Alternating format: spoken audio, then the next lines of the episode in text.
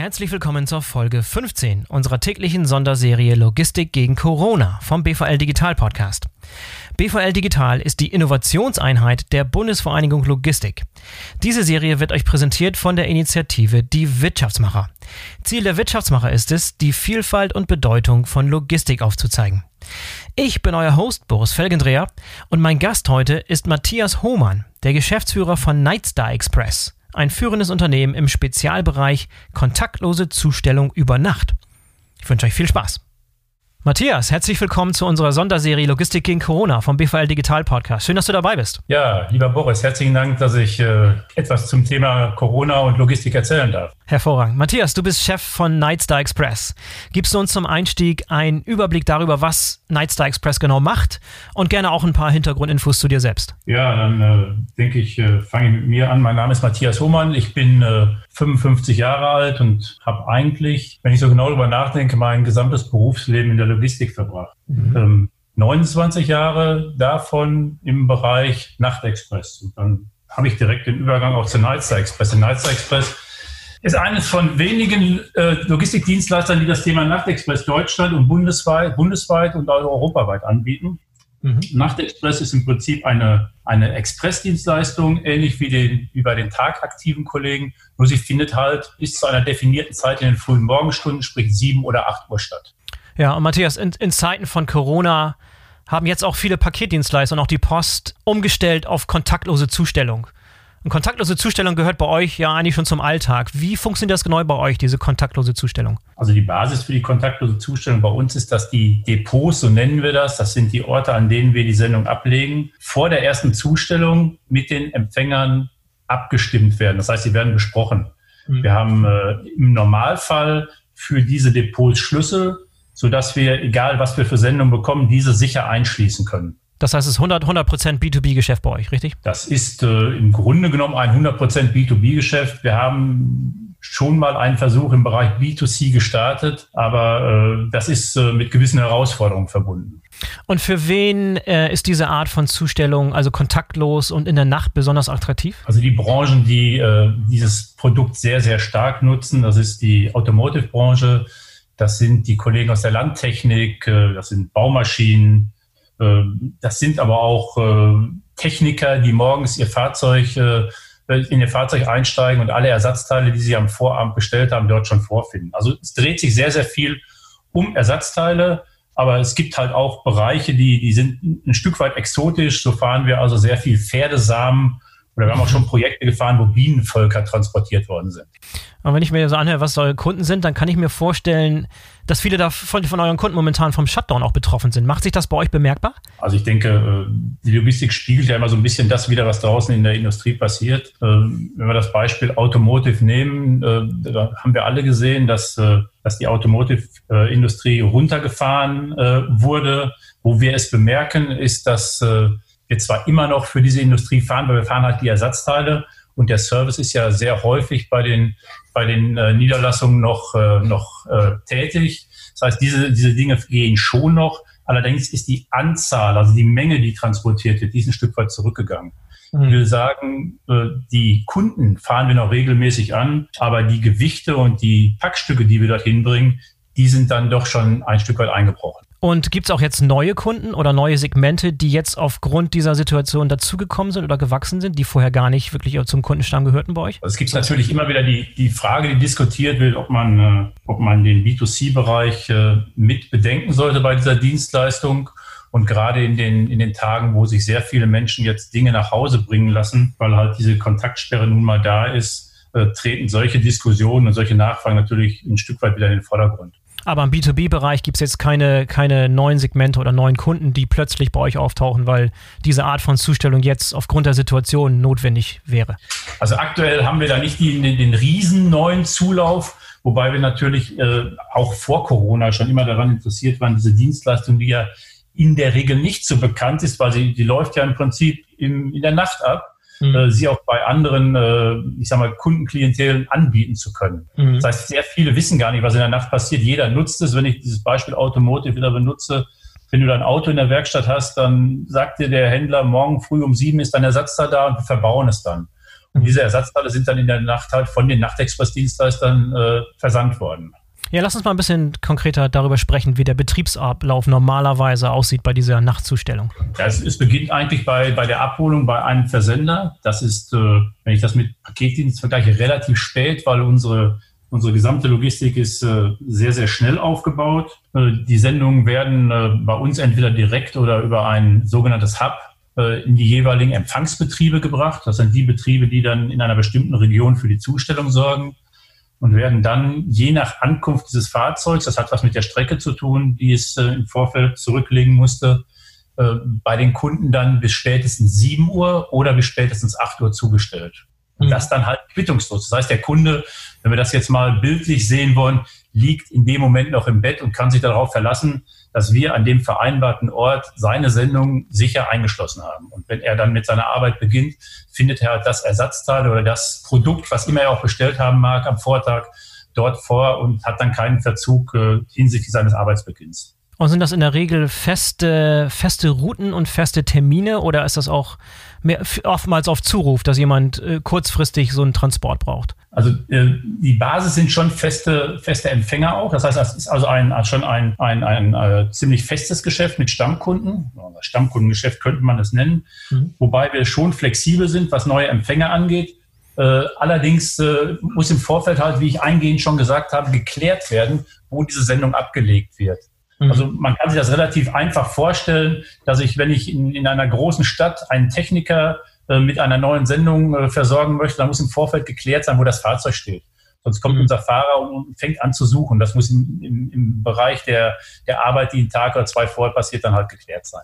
Okay, und wenn der, wenn der das Lieferfahrzeug da eintrifft am, am vereinbarten Ort, und dann diese beispielsweise Ersatzteile deponieren will, wie, wie haben die dann Zugang zu diesen Fahrzeugen? Also bei den Fahrzeugen geht es, gibt es zwei Möglichkeiten. Das eine ist der Schlüssel. Das heißt, unsere Fahrer mhm.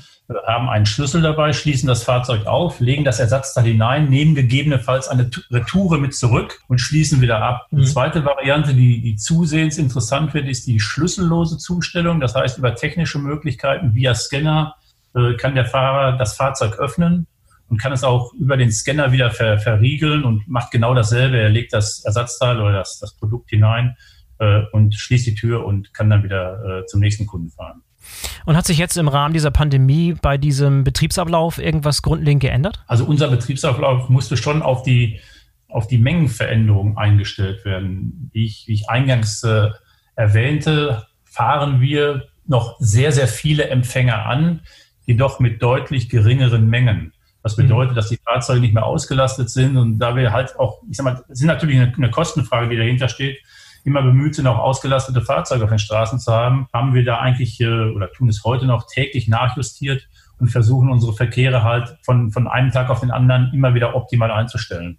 Lass uns mal über dein, dein, das, das Streckennetz und das Streckenmanagement selber sprechen. Ähm, sind die, der Großteil der Transporte innerhalb von Deutschland oder gibt es auch grenzüberschreitenden Transport bei euch? Also es gibt natürlich den Großteil innerhalb von Deutschland, weil, weil Nachtexpress ist ein Stück weit auch abhängig von den Entfernungen, die ich zurücklegen muss. Und wenn ich jetzt nicht unbedingt den Flieger nutze, dann bin ich von meinem Radius halt in, in der Art eingeschränkt, dass ich von, vom Versender bis zum Empfänger die Dienstleistung in der Nacht da oder im Laufe des Tages darstellen muss. Ich kann natürlich dem Empfänger sagen, ich komme mit, mit äh, einem Tag Verzögerung. Diese Möglichkeit bestand, aber grundsätzlich versuchen wir ja, wenn abends oder nachmittags abgeholt worden ist, dann auch bis zum nächsten Morgen sieben oder acht Uhr zuzustellen. Und somit gibt es für den Bereich Nachtexpress schon eine, eine quasi natürliche Grenze, nämlich die Grenze, wie weit das Fahrzeug diese Dienstleistung erbringen kann.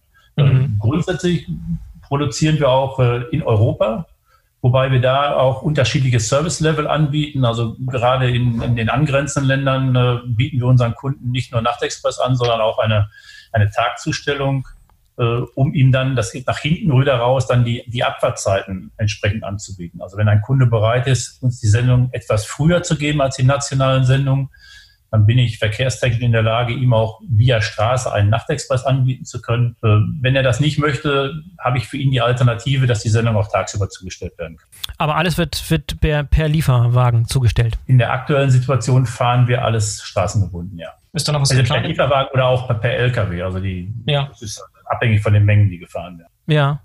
Um nochmal zurückzukommen zu dieser kontaktlosen Zustellung, kannst du dir vorstellen, dass das auch in Zukunft zum Standard wird? Also jetzt haben alle Paketdienstleister darauf umgeschaltet. Glaubst du, dass das allgemein Standard werden wird oder gibt es da besonders große Hürden, die erst überwunden werden müssten, wenn das zur Realität wird für jeden? Also ich meine, wir machen das jetzt seit vielen, vielen Jahren und wir, wir kennen die Herausforderungen, die da sind. Und ich, ich sage da eingehend mal, dass wir auch B2C-Projekte mal gefahren haben und äh, eine, eine Hürde, auf die man immer wieder trifft, ist, dass es bei dem Empfänger ein, ein Depot geben muss. Das heißt, ich muss diese Sendung irgendwo auch abschließen oder einschließen können, je nachdem, was es für ein Produkt ist. Ich mhm. glaube, in dieser Corona-Zeit ist man durchaus zufrieden damit, wenn man dem, dem Paketboten sagt, stell's doch einfach hinter das Haus. Äh, mhm. Wo die Möglichkeit da ist, kann sowas funktionieren. Wenn wir uns jetzt wieder eine größere Stadt vorstellen, ein Mehrfamilienhaus, wo ich nichts hinter das Haus stellen kann, sondern wo irgendwo eine Eingangstür am, am Bürgersteig ist, dann zeigt sich sehr schnell, dass das Thema der kontaktlosen Zustellung in diesen Regionen dann schon äh, mit einer größeren Herausforderung versehen ist als in, in, ländlichen Regionen oder in Regionen, wo ich, ich sag mal, ein Einfamilienhaus oder ein Mehrfamilienhaus mit einer entsprechenden Gartenanlage zum Beispiel habe. Matthias, nochmal einen Schritt zurück. Was mich da interessieren würde, ähm, ist nochmal hinter die Kulissen und zwar ähm, äh, in euren Verteilzentren. Also ihr müsst ja auch äh, entsprechend Personal haben in den Sortieranlagen zum Beispiel. Wie viele Leute sind da momentan unterwegs normalerweise bei euch? Die gesamten Sortierlagen, das ist schlecht zu sagen, weil wir, wir haben äh, über 20 regionale Betriebe, wo jede Nacht gearbeitet wird. Mhm. Äh, wir haben einen zentralen Umschlagsbetrieb, den wir momentan äh, mit um die 50 Leute fahren. Also mhm. auch da haben wir uns halt zu Anfang, das hat aber wahrscheinlich jeder Logistiker gemacht, überlegt, wie kann ich äh, der Situation vorbeugen, dass jemand positiv getestet wird und äh, mir meine ganze Mannschaft nachher ausfällt. Also ja. Wir haben versucht, Gruppen zu bilden, also so Teams zu bilden und setzen sie halt parallel zueinander ein. Also wir versuchen immer bestimmte Gruppen voneinander fernzuhalten, die Schichten beizubehalten und somit sicherzustellen, wenn wirklich mal ein solcher Fall auftritt, dass man dann äh, mit der anderen Gruppe, mit dem anderen Team oder dem dritten Team weiterarbeiten kann. Also das ist so eine, so eine Strategie, die wir äh, unserem, unserem Hub in Hünfeld äh, anwenden, aber die auch in sehr, sehr vielen der Niederlassungen angewandt wird. Ja, interessant. Wie sieht es in der Verwaltung aus? Habt ihr einen großen Verwaltungsapparat für Leute, die jetzt äh, normalerweise am Standort sind, aber jetzt im Homeoffice arbeiten oder wie sieht das bei euch aus? Also wir sind ja äh, nicht komplett zentral organisiert, mhm. sondern ist auch sehr stark dezentral ausgerichtet. Äh, dort gibt es natürlich Leute, die in einem Homeoffice sind. Vertrieb kann ich vom Homeoffice aus machen. Bestimmte Managementaufgaben kann ich auch vom Homeoffice aus machen. Aber es gibt halt auch Mitarbeiter bei uns, die gerade in der Dispo oder in, in dem operativen Bereich, die können einfach kein Homeoffice machen. Ja. Die sind von Anfang an da. Und das sind die Leute, die, wo man momentan einfach sagen muss, die momentan den Laden da auch aufrechterhalten. Mhm. Da ist eine Menge zu tun. Auch da versucht man natürlich über, über solche Schichtmodelle äh, sicherzustellen, dass äh, bei einem positiven Fall nicht die ganze Mannschaft ausfällt. Und daher äh, muss man da einfach zu sagen, die Leute, die, die geben jetzt richtig Gas und die, äh, die sorgen dafür, dass unser System jetzt auch weiterhin zu den Kunden so läuft, wie es läuft. Und das ist eigentlich sehr, sehr zufriedenstellend. Mhm, ja, toll. Matthias, ich habe gesehen, dass sich Nightstar Express auch aktiv einsetzt, das Image der Logistik zu fördern. So macht ihr beispielsweise bei der Initiative die Wirtschaftsmacher mit. Wieso ist euch das so wichtig? Ich glaube, wir sind die drittgrößte Branche in Deutschland. Aber ich glaube, wir sind die Branche, die am meisten verkannt wird. Jeder draußen benutzt Logistik, jeder draußen genießt auch die Vorteile der Logistik und jeder schätzt sie auch, aber er bemerkt sie nicht. Weil die Logistik eigentlich eins tut seit Jahren. Sie läuft vollkommen reibungslos. Mhm. Und Logistik fällt immer nur dann auf, wenn etwas nicht funktioniert oder wenn vielleicht irgendein Kollege mit seinem LKW gerade mal zum, zum Überholen ausschert und er mich dann da auf der Autobahn stört. Und deswegen ist es uns so wichtig, das Thema Logistik und das Image der Logistik nach vorne zu bringen und es auch einer breiten Öffentlichkeit in, ich sag mal, in dieser Form, wie es auch wirklich ist, nämlich wirklich klasse, auch vorzustellen. Und das Zweite, was da sehr eng mit verbunden ist, ist die, die Frage nach, nach Nachwuchs. Mhm, klar. Wir tun uns ja alle nicht leicht, junge Leute für uns zu begeistern.